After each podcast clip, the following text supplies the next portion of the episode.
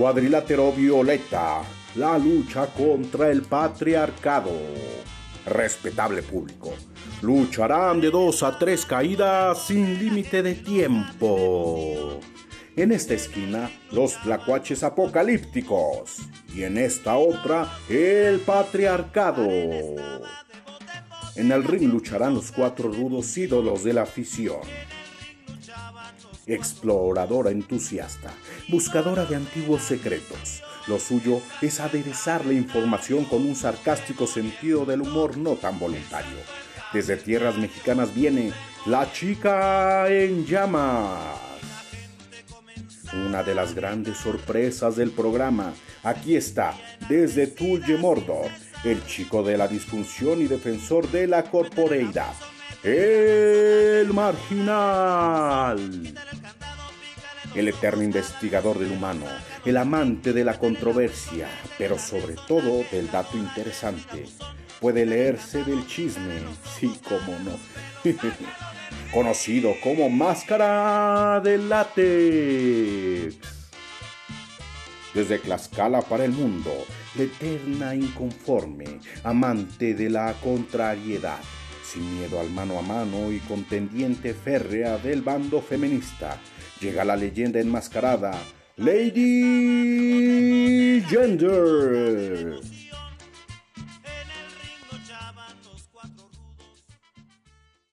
Hola y bienvenidos a todas, todos y todes los podcast oyentes que nos acompañan en un episodio más de Cuadrilátero Violeta para hablar de un tema bastante polémico como ya es bien sabido y como, como nos gusta aquí en el programa, trabajo sexual.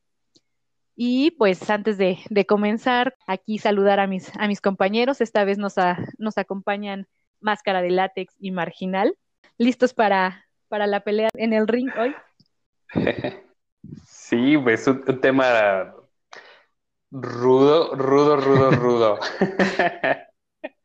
Así es que, pero, pero listo y preparado para entrarle a hacer algunas llaves y algunas ahí piruetas en el aire con respecto al tema. Así es que hay que darle. Bien. Y aquí choca la mano de Marginal. ¿Cómo estás, Marginal? ¿Cómo estoy? Pues, pues estoy bien. Bien sabroso. Podría, podría estar en Acapulco mejor, pero estoy bien, ¿no? Eh, preparado aquí tratando de, organizar ideas en mi cabeza para el tema de hoy, un tema muy, muy controversial y polémico, ¿no? Pues a darle que todo mole de olla. A empezar con, sin demorarnos más con esta breve introducción. Creo que es importante que para empezar definamos lo que es el trabajo sexual. ¿no? Primero como un término introducido en 1978 por Carol Leigh, em, de una organización que defendía justo los em, derechos de las prostitutas, eh, llamada Coyote, eh, por sus siglas en inglés y haciendo alusión como a este animal que se le considera promiscuo. Partiendo de aquí, el trabajo sexual se define como una actividad dentro de la industria del sexo en la que la fuerza de trabajo es el cuerpo y lo que se vende es un servicio dirigido a la necesidad humana del placer. Si buscamos la misma definición aquí de Wikipedia, pues nos encontramos con que el trabajo sexual es la actividad que realizan personas adultas en pleno ejercicio de sus facultades y sin coerción al ofrecer un servicio sexual con fines onerosos y lucrativos. Entonces estamos hablando de una total libertad y una, una libre este, elección. Pero pues antes de empezar a hablar de em, del trabajo, también hay que hablar de lo que es la industria sexual, que es donde está inserto, ¿no? En una sociedad que constantemente demanda el consumo del cuerpo y el consumo del placer, pues entonces la industria sexual sería justo esta industria comercial que emplea a trabajadores sexuales en varias capacidades, por lo general relacionados con lo que se describe como entretenimiento para adultos, lo cual abarca pues un amplio espectro de actividades como la prostitución, pornografía, el manejo de sex shops, casas de masajes, sexo telefónico, turismo sexual, table dance, entre muchas otras. Pero dentro de estas actividades cabe resaltar que generalmente se desempeñan por mujeres ante un público o ante un comprador mayoritariamente integrado por hombres. Con base a esto, pues existen diversos debates feministas enfocados no en la voluntad expresa de dedicarse al llamado trabajo sexual, sino a los motivos por los que se elige y el contexto en el que se elabora, dando paso eh, pues a las preguntas si estas actrices realmente hacen una elección por completo libre o son llevadas por condiciones desfavorables, ante lo cual pues destacan dos vertientes del feminismo principalmente que abordan este tema. Eh, por un lado el abolicionista y por otro el feminismo liberal.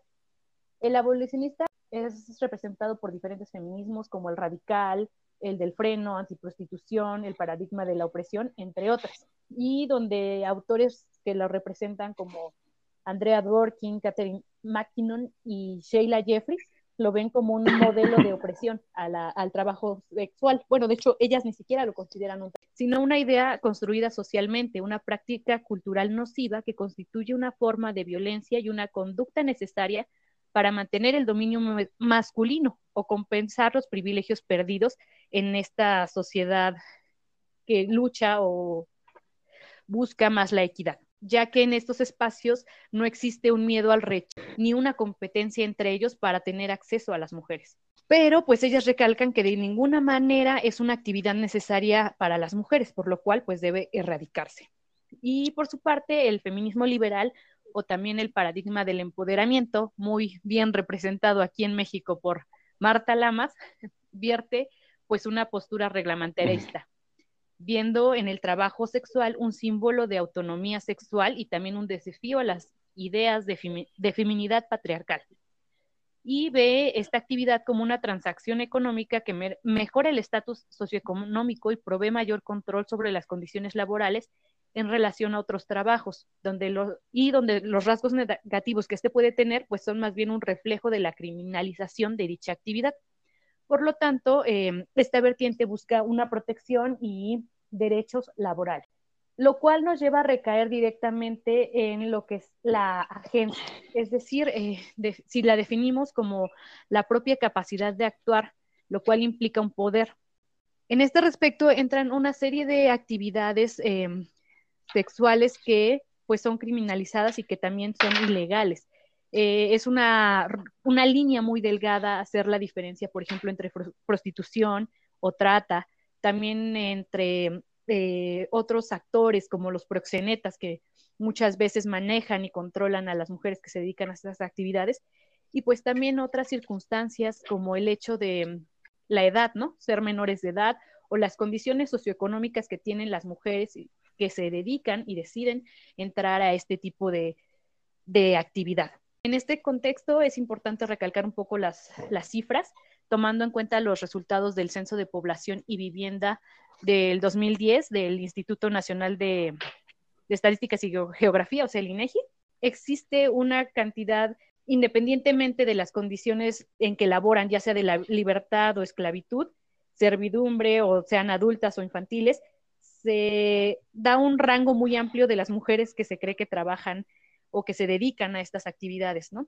Que va desde 153.703 mujeres a 862.219.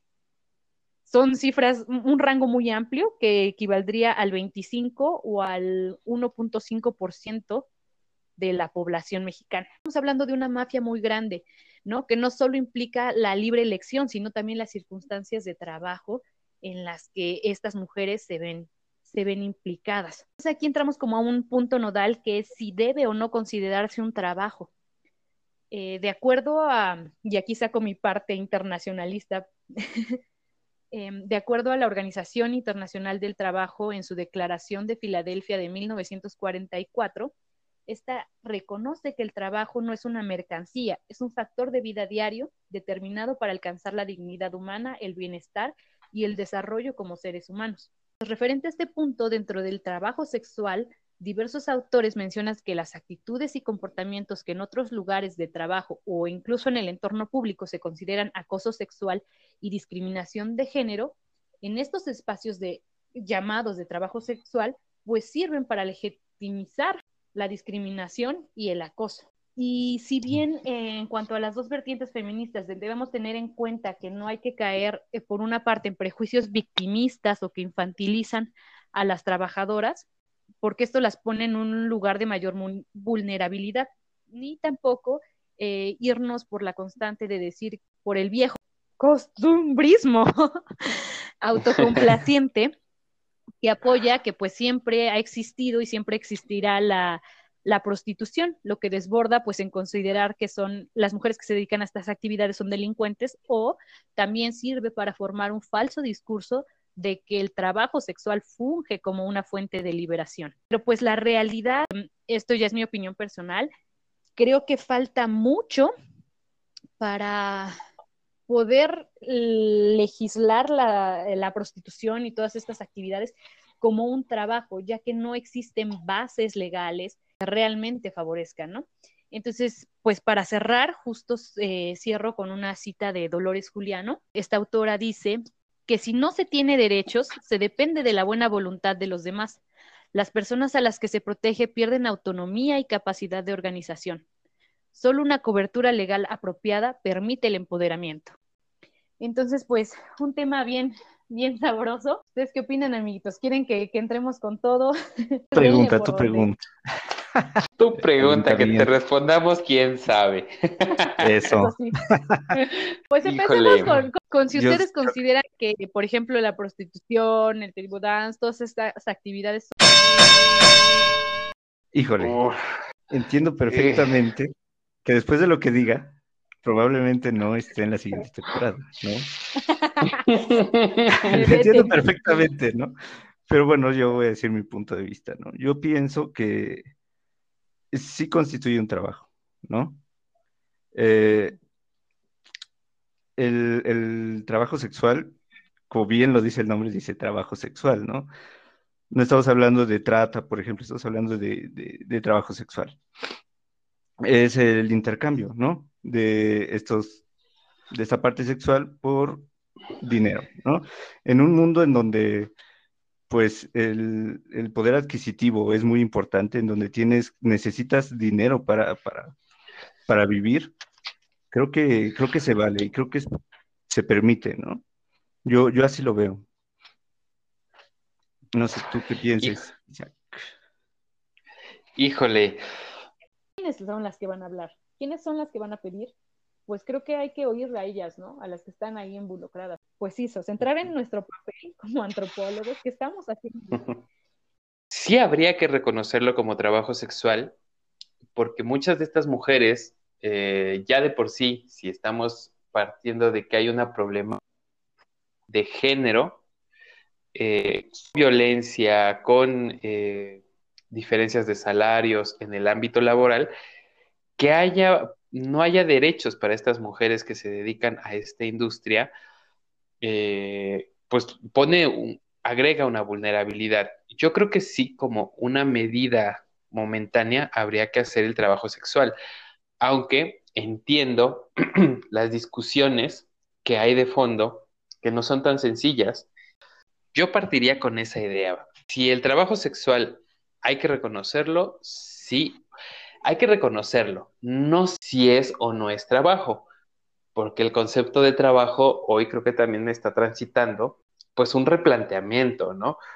Porque incluso pensar que es trabajo en sí mismo, ¿qué genera el trabajo? Pues, ¿no? Como muy clásico una discusión, creo que ahí sería interesante, pero bueno, lo dejo por ahí. Claro, es, por ejemplo, ahorita que dices tú lo de medidas momentáneas, me llama mucho la atención porque es como este acto de los vagones del metro exclusivos para las mujeres. Justo se piensa o se pensaron como una medida momentánea para la prevención del acoso, etcétera, ¿no? Para crear lugares seguros para las mujeres. ¿Qué es lo que pasa con estas medidas momentáneas? No atacan el verdadero problema. No estamos hablando de campañas de concientización de qué es el acoso, de realmente em, llegar a las sustancias. Entonces tenemos los vagones que quién sabe hasta cuánto tiempo se quiten porque lo ideal de estas medidas legislativas es que se quiten justo. Entonces, si nos enfocamos en decir que es trabajo sexual, podemos llegar a caer en esto. Siempre me he encontrado en un problema de, elegir cuál de estas posiciones. O sea, si me preguntas de primera instancia, yo diría abolicionista totalmente. Pero también sé que muchas veces caer en esta parte abolicionista implica victimizar o más bien eh, reprimir a las mujeres que se dedican a estas actividades. Muchas veces ellas son las que cargan la consecuencia, ¿no? Son privadas de su libertad, son tratadas como criminales y es una doble revictimización. Entonces eso es muy peligroso, claro que sí, pero me da miedo que eso se lleve a la larga, ¿me entiendes? Que, que me entienden que se prolongue. Entonces, iría yo tal vez por más una cosa abolicionista, pero con miras al cliente. No hay oferta sin demanda, ¿no? Entonces, ¿qué está pasando con esta industria que es tan grande? ¿Por qué no se puede parar? ¿Por qué se cree que es un mal necesario? Eso es mi opinión.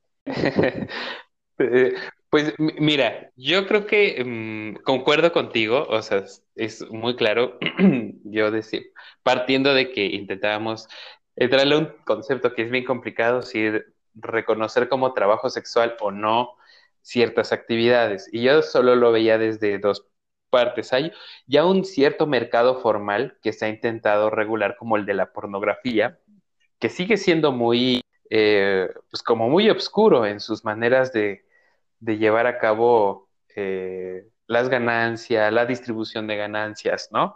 Pero bueno, y que al menos ya se ha dado. Pero hay otro mercado totalmente criminal y que ahí yo creo que mi, mi discusión vendría desde ahí, es decir, cuando hablamos de la criminalidad y aunque hablemos del mercado formal, tú pusiste algo que era interesante, era la libre elección. Y yo creo que cuando se habla de abolicionismo, se, se, apela justo, en realidad hay esta libre elección. Quizás donde voy a diferir un poco es con miras al cliente, ¿no? Decía, claro, hay, hay, que, hay que hacer, hay quiénes están ahí y quiénes demandan, eso es importante, ¿no? Yo agregaría también con miras a quién fomente, quién sostiene este tipo de trabajo, porque también hay implicaciones de quiénes están detrás de este negocio y quiénes están y por qué y qué los motiva a tener este negocio, pues, ¿no? Entonces, yo agregaría además esta parte y pues a lo mejor te, te, te preguntaría con miras al cliente en qué sentido, Sandra, cómo, cómo regular la parte clientelar de este tipo de, actividades. Claro, respecto a esto yo veo un abolicionismo al cliente, una criminal, ah, criminalización, al cliente, ¿no?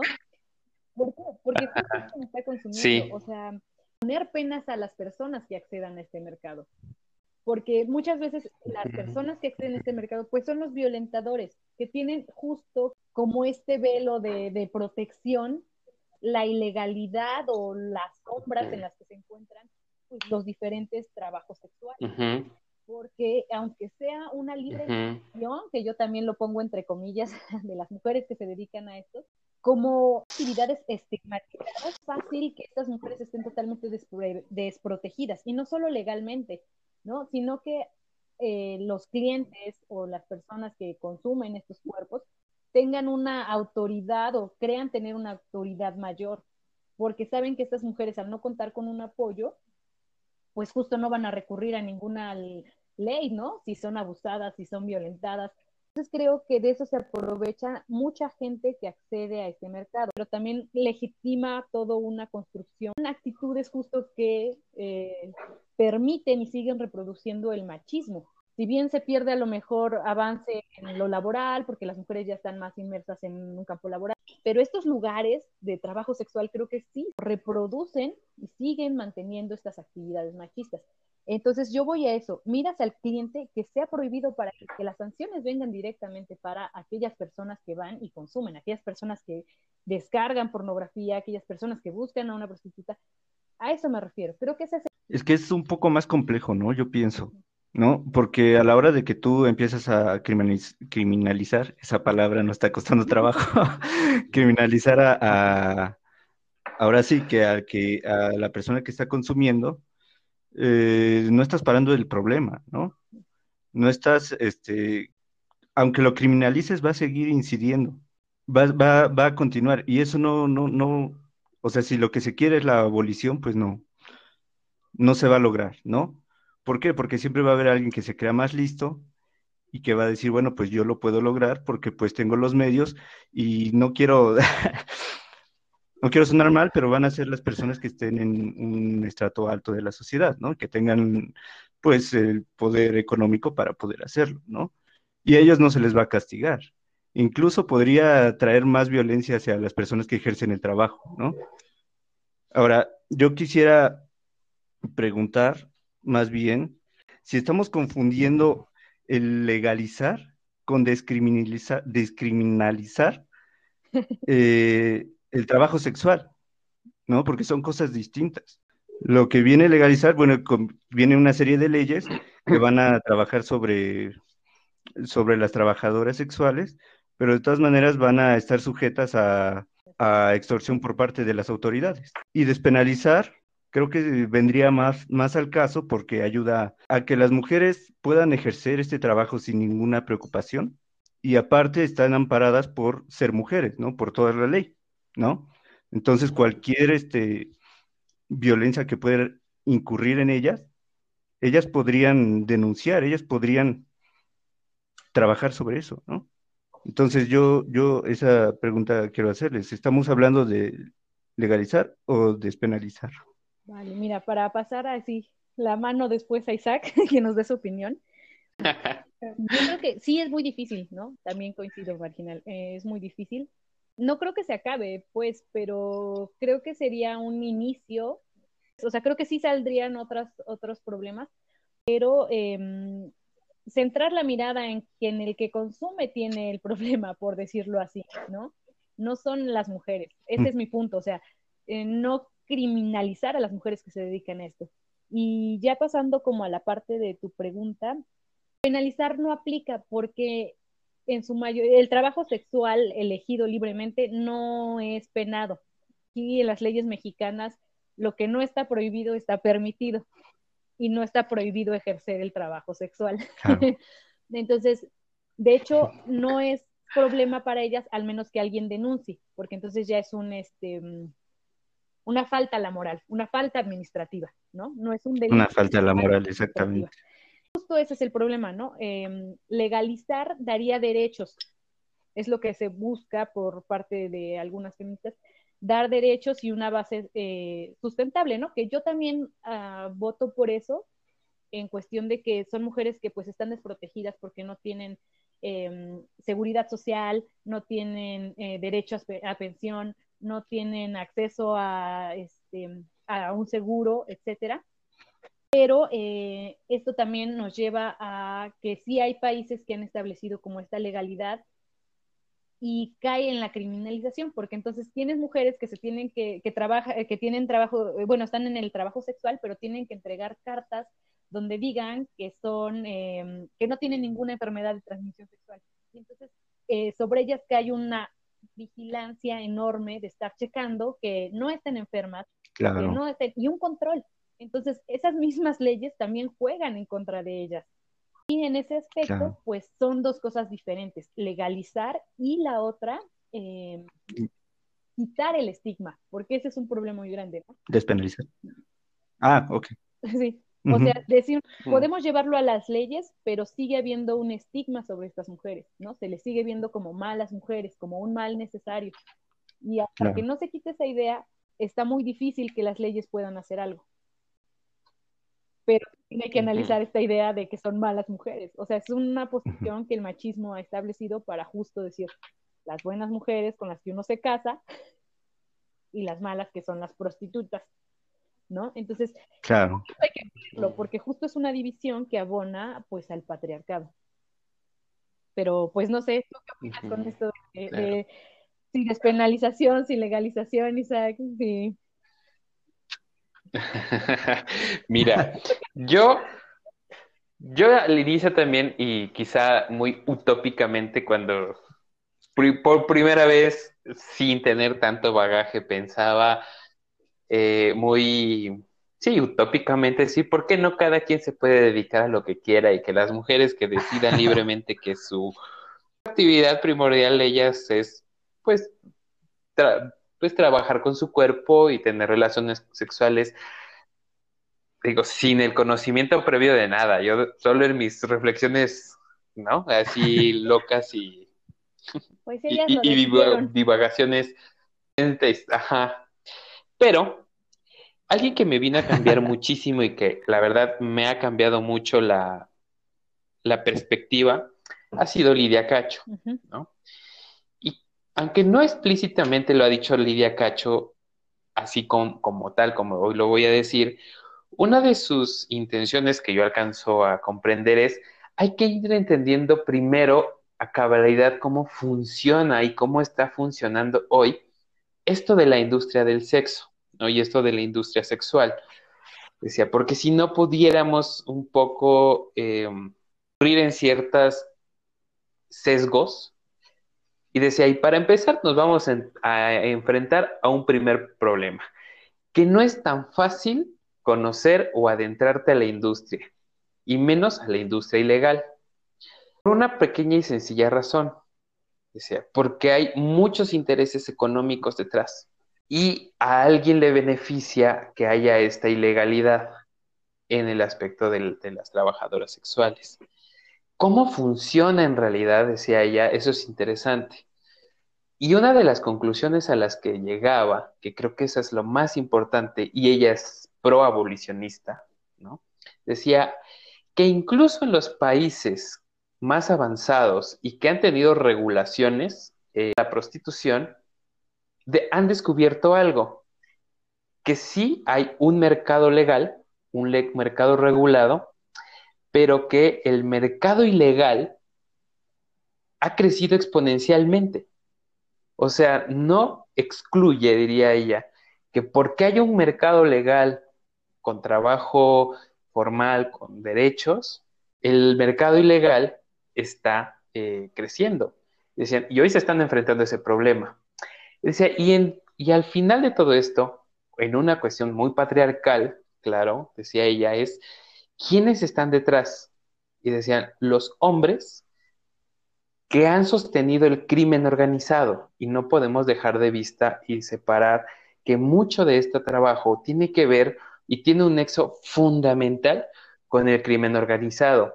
Y así ha sido durante la historia, ha corrido siempre por esta línea de, la, de lo criminal, de que deja enormes ganancias a un puñado de hombres ¿Y quiénes son esos hombres? Por ahí plantearía esa mirada y, que pues yo también desde esta perspectiva, cuando conozco y empiezo a mirar esta, eh, esta mirada de Lidia Cacho, caigo en cuenta que, que pues sí, ¿no? Te dio una idea pues muy utópica de que pues, cada quien que se... que decide lo que quiera con su cuerpo, ¿no? Y ahora entiendo, por desgracia, y ahí eso es donde uno de los fundamentos del patriarcado, las mujeres no han tenido esa libertad de decisión. Tocas un, punto nodal, creo, y es justo hablar de la libre elección, ¿no? Que muchas veces es el debate, si las mujeres que se dedican a esto eh, se le llama agencia, ¿no? Agencia de decidir.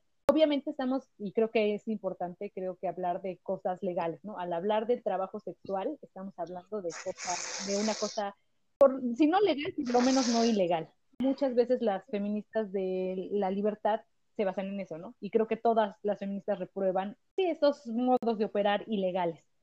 Sin embargo, a mí me da miedo que justo esto, el crimen organizado, que justo el capitalismo voraz y esta industria que se ha construido del sexo, toma al trabajo sexual, lo copta para sus propios fines, esto lo quiere legalizar o por eso lo denomina trabajo, porque para sus propios fines saca un dinero impresionante.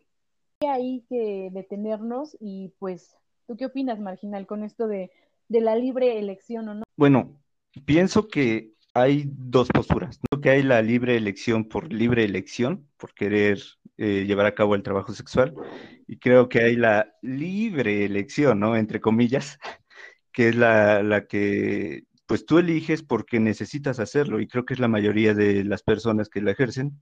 Híjole, es un poco complicado, pero es que aquí entra algo que te preguntaba ahorita ¿no? Esta libre elección, sea, por, sea cual sea la razón por la que lo eligieron, eh, en una despenalización de la actividad, estaría más regulado por ellas mismas. En la elección que hayan tomado y por los motivos que hayan tomado, podrían controlar más eh, los abusos, que si la violencia y todo esto, ¿no? Entonces tendría como que, incluso, bueno, no sé si exista, yo desconozco un poco el tema, pero pudieran hacer sindicatos, ¿no? O sea, ya sería como algo más estructurado entre ellas, algo de donde no pudiera haber alguna violencia por parte de, clientes como de del sistema de justicia, de la, por parte de la corrupción o todo eso, ¿no? O sea, yo, yo así lo veo. Y ellas lo eligieron porque quieren hacerlo ya sea por necesidad o porque quieren ejercerlo, pues yo digo que está bien. Otra cosa es la trata, como, como te decía, ¿no? La trata es obligarlos, es como la esclavitud que decía este, este Isaac, ¿no? O sea, yo, yo lo veo por ahí. Y, y, y, que es un tema interesante, porque incluso yo, o sea, no hay que perder de vista, creo, estoy más apegado a entender esta parte que la prostitución moderna, digamos, lo voy a poner así, no sé si existe el término, es un problema estructural del patriarcado y del capitalismo. Ahí es donde los dos se besan sus boquitas así debajo de la mesa, ¿no? y, y, y, aunque no demuestran su amor mutuo, ahí lo tienen. Y yo creo que aquí, en este ámbito, porque pensaba en esta supuesta libre elección, decía, no quiero decir que no haya mujeres que puedan decir, yo sí me gusta conocer a los hombres, eh, ayudarlos sexualmente o, la prostitución como una actividad que sabemos que culturalmente pudiera haber sociedades que han destinado a, ciertas mujeres, y ahí está la clave, que las han destinado a saber si esas mujeres también tenían esa libre elección, pero ha habido como cierto entrenamiento y cierto entendimiento de que haya mujeres tener el tema sexual como su actividad dentro de la cultura, ¿no? Y que a lo mejor haya ciertas mujeres que, elijan libremente acá en, nuestra cultura contemporánea, pero no es la gran mayoría, por desgracia, ¿no? Y están muchas obligadas. Y pensaba en otro contexto, ¿qué hace a las mujeres que no puedan salir de, este, de esta situación de, del cuerpo como su principal herramienta, su principal objeto de obtener un ingreso, que es la pobreza, por ejemplo, ¿no? Y que el capitalismo arroja a un montón de personas, principalmente mujeres, un problema de no poder obtener un buen trabajo y un salario digno para poder sostener una familia, ¿no? Una de las puertas que se abre de par en pares, pues, ¿por qué no vendo medias horas, ¿no? Como solemos hacer chistes a veces de ese sentido, ¿no?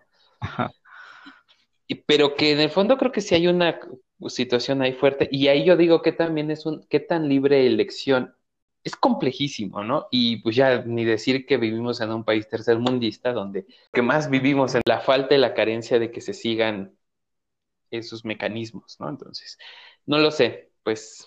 Claro, justo yo también iba a retomar esta parte de la supuesta libre elección, ¿no? Creo que este libre albedrío, según, es una herramienta, es un juego perverso que justo sirve para, para el capitalismo agarrando por debajo de la mesa la rodilla del patriarcado, ¿no? Claro, sí.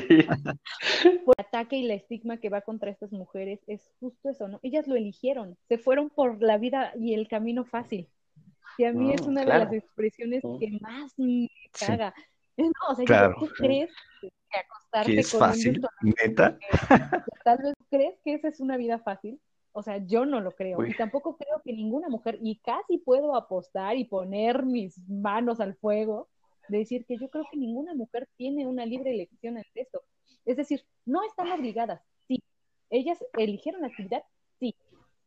Pero ¿bajo qué circunstancias? O sea, cuando me digan que hay una persona eh, con un posgrado y que se puede mantener sin problema y que entonces su hobby es irse a trabajar de prostituta, entonces ahí diré, esa sí es una libre elección.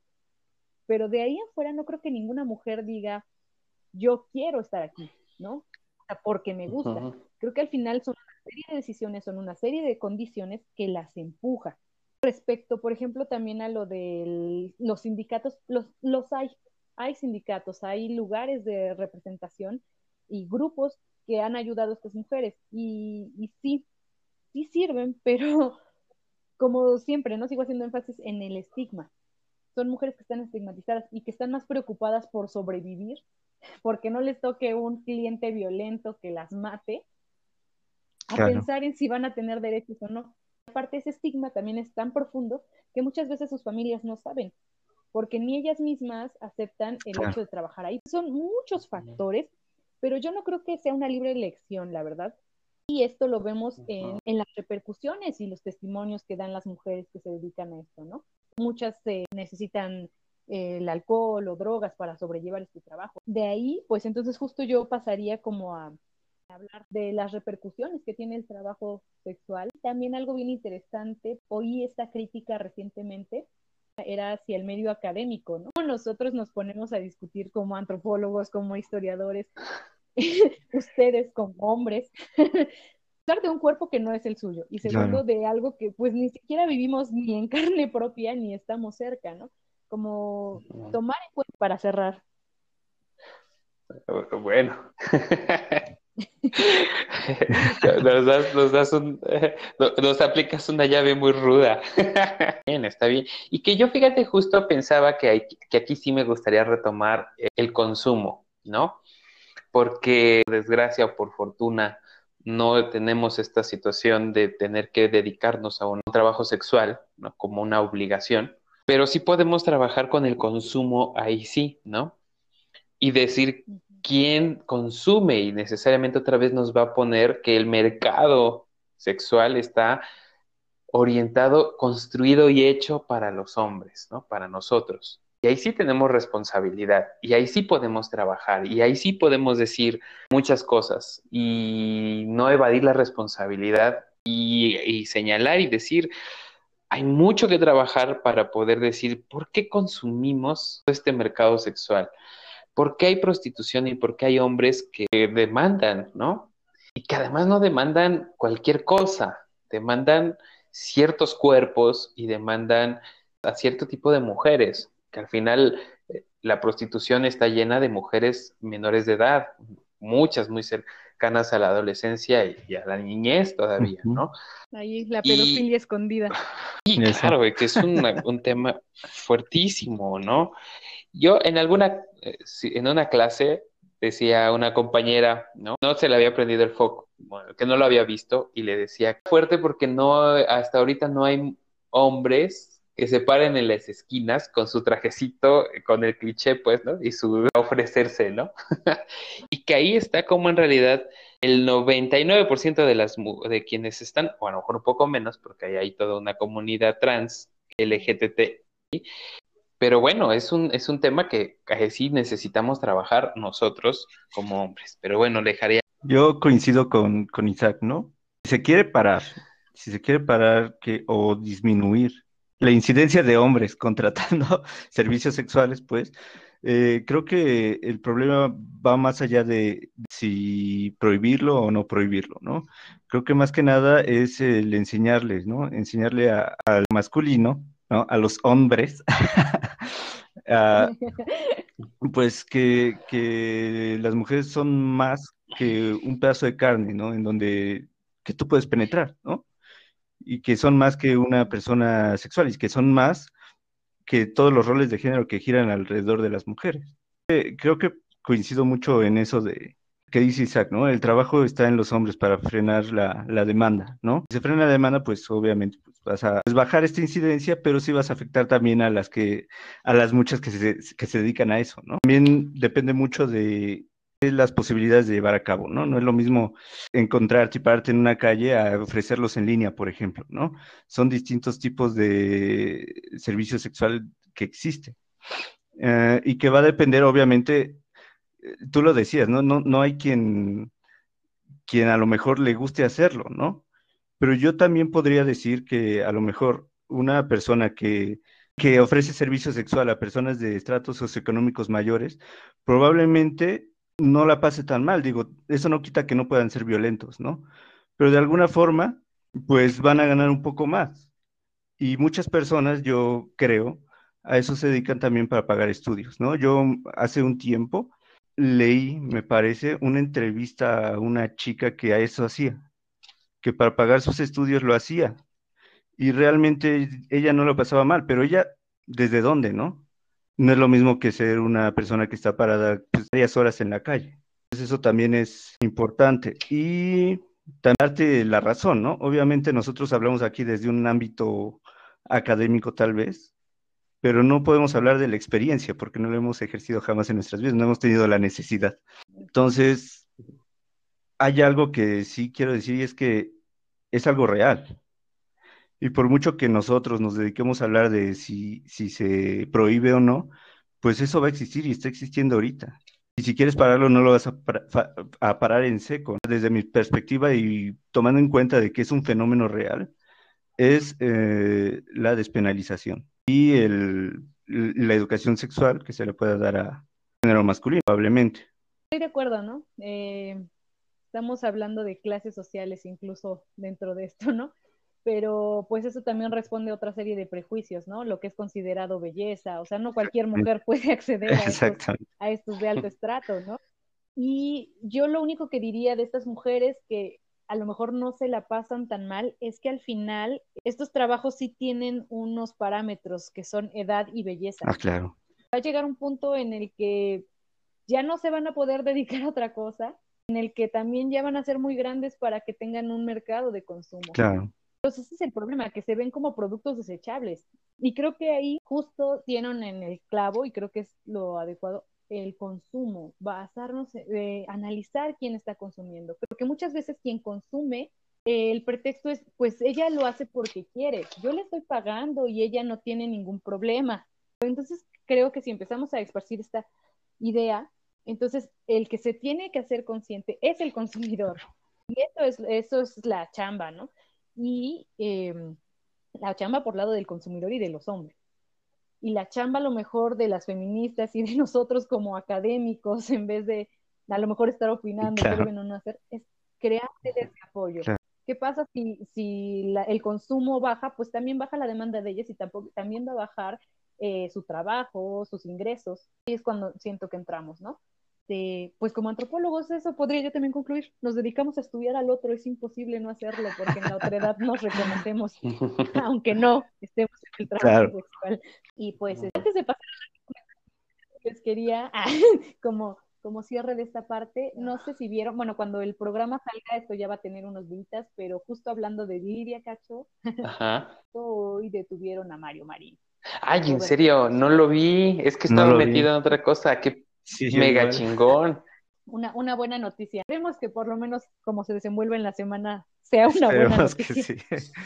Pues bueno, ya que lo hayan agarrado al culero, pues eso ya la neta es que qué chido, ¿no? La que qué gran noticia nos da. Alegras el día. Es que yo soy mega, mega, mega, mega, mega, mega fan. No, yo, yo adoro y amo el trabajo de Lidia Cacho, ¿no? O sea, yo creo que es una mujer. Hay muchas investigadoras muy chingonas, pero ella es así como sin que se caiga en ella no se dice investigadora, ¿no? En realidad como el periodismo que hace, para mí se me hace muy, no, muy fuerte, muy, muy chido. Entonces, se hace de lo más jodido que pues, que pues no pueda vivir en México, por ejemplo, ¿no? La falta de sí. y todo eso. Y entonces me da mucho gusto y me da mucha alegría, ¿no? Yo sabía que te iba a emocionar esa noticia. Pues vamos con estas recomendaciones. ¿Tú qué nos traes, Isaac, el día de hoy? Bueno, pues mira, yo de las recomendaciones que, que, que, hemos sugerido, tengo muy presente la de El elogio de las prostitutas, que es un documental que habla como, que intenta reflejar cómo se vive la prostitución en distintos países. Sobre todo hacen como este contraste en países no tan, eh, tan, tan, chidos como muy de tercer mundo, como se dice, muy en la marginación. Y creo que en Ámsterdam, en Hamburgo, en estos lugares donde también la prostitución está súper regulada, hay aparadores, hay todo un mercado, sí se muestran muchos contrastes, pero también muchas similitudes. Y yo creo que eso es interesante, fíjate, que me gusta de esa, esa parte. Y quisiera agregar una recomendación que es una película que se hizo en México, que se llama Las Elegidas. La historia es muy, muy linda en el sentido de cómo la recuperaron, muy fuerte, porque habla de la historia de una mujer, de una niña de Tlaxcala, que es secuestrada por estos padrotes, ¿no? Y, se, y, la llevan a la pantalla. Y hay dos versiones en realidad de esta historia. Una que la hizo Volpi en un libro y después el, el cineasta hace su propia versión y, este, y es muy fuerte, es muy brutal. La verdad es que no es nada explícita la película, pero es un madrazo a entender cómo y cómo los hombres son los que mueven esta industria. Entonces, uf, creo que esas dos, con esas dos me quedo. Muy bien, buenas. este de como la gloria de las prostitutas. Me pareció muy impactante en cuestiones de esto de la asociación de capitalismo y patriarcado, ¿no? Nos venden una imagen muy regulada de, de estos países, ¿no? pero te están poniendo mujeres que están detrás de un aparador, que tienen un número, y son como un pedazo, deme del jamón de allá atrás, quiero dos horas. Entonces es como bien fuerte, ¿no? Y pues sí, a mí me llegó mucho, pues obviamente desde mis tierras las caldecas, que esa, esta película retoma el modo operandi de, de este pueblo llamado, ay, se me fue el nombre.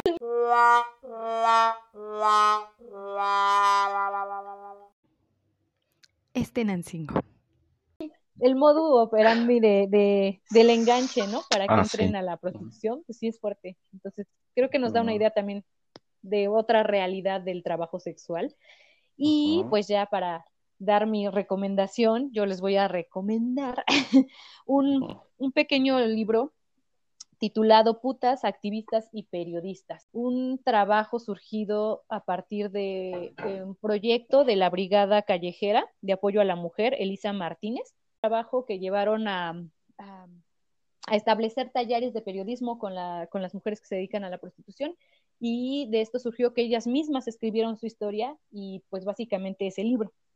Entonces me parece muy evidenciador para lo que hablamos el día de hoy porque son sus testimonios creo que justo lo valioso es la historia, ¿no? Nos cuentan cómo iniciaron, cómo fue su infancia, quién las introdujo, impactó mucho, son testimonios muy fuertes. Les voy a leer un pequeño fragmentito. María Soledad Sánchez Toledo tiene 57 años y como ella dice, sigue vivita y coleando, lo que no es poco en este oficio. Chole, como le dicen sus amigas, llegó al trabajo sexual porque un padrote se robó a su hija de 14 años. Fue con las autoridades a denunciar y nadie le hizo caso. Entonces tomó la decisión de hacer su propia investigación y para eso se introdujo al trabajo sexual. Visó los lugares más inverosímiles en compañía de dos malandrines que contrató. Pensé, ella es mi hija y tengo que ir a rescatarla. Recorrió bares y cantinas como trabajadora sexual para obtener información, pues solo así le permitían el paso. Seis meses después recuperó a su hija. Muy fuertes. Son muy fuertes y se me hace un trabajo súper valioso porque son ellas y su mirada. Entonces, ¿Está, está, en línea, lo vamos a, lo posteo yo, eh, sí, eh, lo posteo yo en Facebook y pues para que le puedan echar una mirada y también pues se interesen por acercarse a estas brigadas. Nunca perder de vista la, la ética de nuestra investigación, ¿no? Y que un... Pues estas serían las recomendaciones de la semana, ya para cerrar este algún comentario final, muchachos. Eh, yo creo que es un tema muy, muy, muy complejo.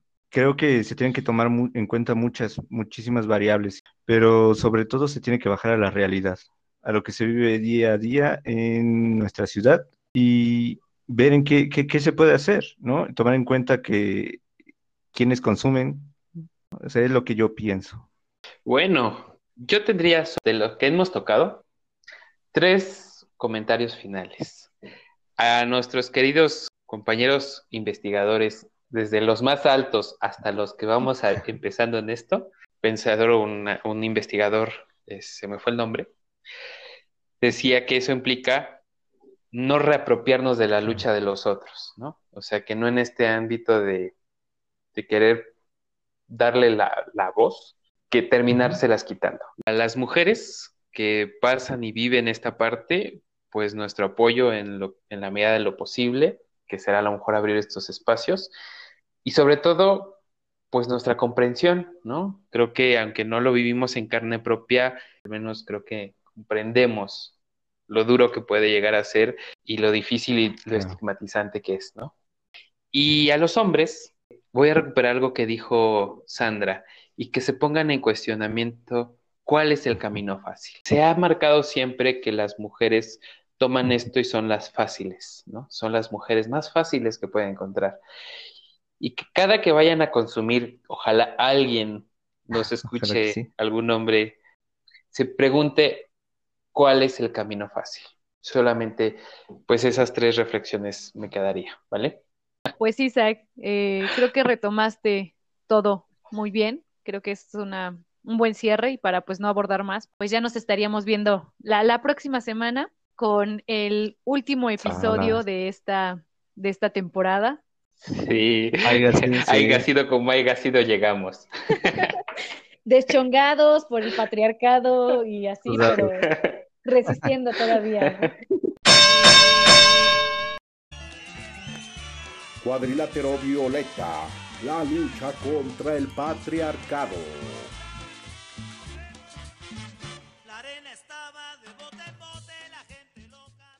Vale, vale, pues. Un abrazote, sigámonos cuidando. Bien, registrar a Eh, sus abuelitos para Pues la venga, ya nos veremos. Sí, para- ya viene la Es vacunación. importante. Vale, abrazos. Bye. Chao.